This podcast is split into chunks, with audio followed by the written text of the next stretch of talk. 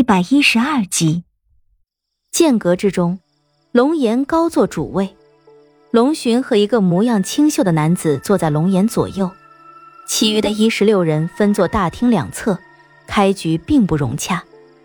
今日叫大家聚集在此，其中缘由，想必各位心中也都有了猜测。龙岩的声音轻轻的响起来，剑阁之中一片寂静，都抬头看着他。前些时日，我受了些伤，以在座的各位在庄中的地位，想必也都清楚了。今日叫众位前来，就只为一件事。四神杀阵是我御剑山庄护庄大阵，万万不能有丝毫的差池。我之所以会受伤，就是因为这四神杀阵。庄主有什么事，大可直接说出来，这拐弯抹角的。又是何道理啊？坐在龙岩右手边的清秀男子奸笑着说道，声音带着几分冷嘲热讽。哦，这四神杀阵怎么了？不是挺好的吗？守护我们御剑山庄好几百年，也不是没出过什么岔子吗？这男子君十三娘认识，是玉庆的亲哥哥玉珍，在龙岩受伤的时候来过几回，君十三娘认得他。玉珍手指敲着身旁的矮桌，悠悠道：“庄主为了一个小姑娘跳下吊桥，进了这四神杀阵，如今倒还怪这四神杀阵害了庄主不成？哼！看庄主这一开始就提四神杀阵这档子事儿，莫非庄主是要毁了这四神杀阵不可？” 哈哈，二长老这话说的就没有道理了。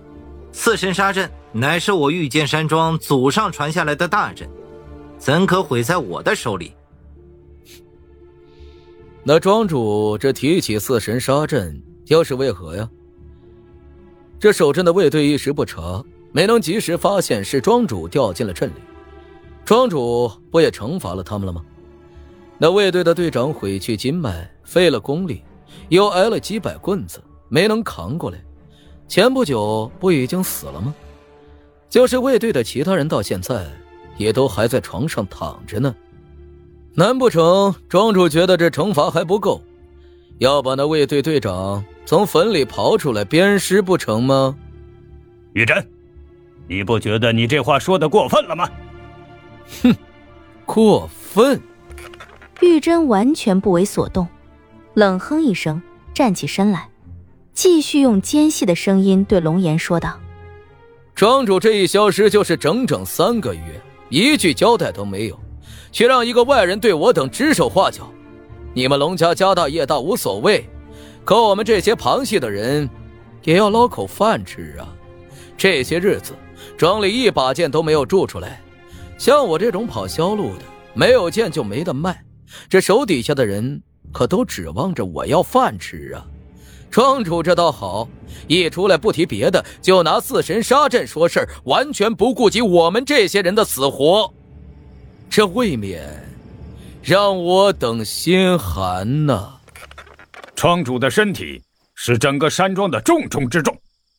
一个瘦高瘦高的中年男子站起来，对玉珍说道：“我龙家铸剑之术纵横天下，以我龙家的名声，还怕卖不出几把剑？”如今庄主身体无恙，铸剑一事必然会恢复正轨。到时候只怕你卖不完，耽误这几个月的时间，又能碍着多少？哼！庄主的身体自然是重要，难道我等的生计就不重要了吗？局面一时间有些失控，眼看着这二人就要争执起来，忽然听到一声杯子脆响。让在回廊外偷听的君十三娘吓了一跳，只见龙颜缓缓的从椅子上站起来，人群里顿时安静下去。妍儿，龙寻见此情况，叫住龙颜，看那模样，好像生怕他做出什么不理智的事情一样。龙颜平息下去，重新坐回椅子上。玉珍狠狠地瞪了那瘦高男子一眼，也坐了回去。场面一时间变得十分诡异。今日我们都看到了，言儿的伤势已并无大碍，庄里的所有事也必然会恢复正轨。大家都知道，言儿特地召集大家前来，也是想让大家都明白的。最近庄里因为言儿受伤这件事也闹得不平静，但是现在都好了，言儿他并没有什么事，哼，大家也都安心了吧？人群里一片静然，只有少数的几个人附和几声，都是对龙岩极为忠心的几个人，但是明显数量很少。言儿。别嫌叔叔说话不中听啊！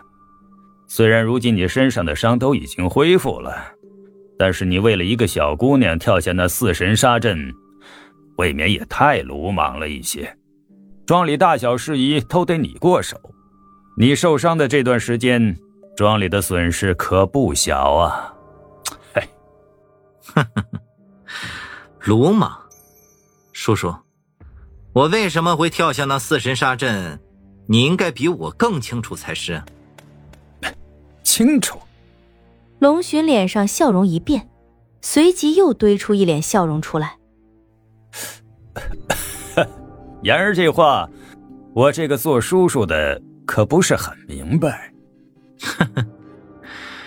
是啊，我也不是很明白，今年的秋收，为什么我的护卫会在短短一瞬间完全消失？那通往剑炉的吊桥木板，又为什么会被人事先给锯掉了一半？这些，我都不是很明白呀。什么？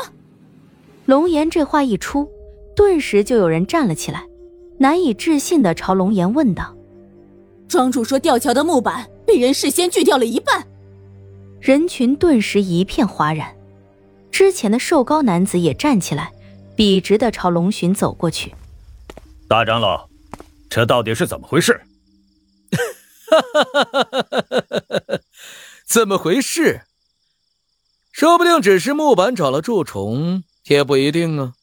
能走上那座吊桥的，整个山庄又有几个？疏于管理也是正常。庄主这一口咬定是被人锯掉了一半，想来是有什么铁证喽。既然庄主有铁证，那就拿出来嘛。属下虽然是个小人物。但若有人要害我龙家的人，我玉珍第一个跟他拼命。整个御剑山庄绝对与他不共戴天。玉主管能在这剑阁之中坐在这个位置上，又岂能是个小人物？玉主管谦虚了。在场的唯一一个女流站了起来，梅里眼里尽是淡淡的笑容。这姑娘是龙家本家人，龙心如，在玉剑山庄里颇有地位。本身还是向着龙岩的，玉主管能够靠着玉心小姐和龙巡大长老坐上这个位置，手段不可谓不好，前途不可谓不大。记得老庄主在世的时候，玉主管可不比如今这么顺风顺水吧？大长老对玉主管如此看重，而玉主管对我龙家的忠心也是可见一斑。只是坠下吊桥的人，并非是庄主，而是君姑娘。玉主管以此对庄主大表忠心，又是何道理啊？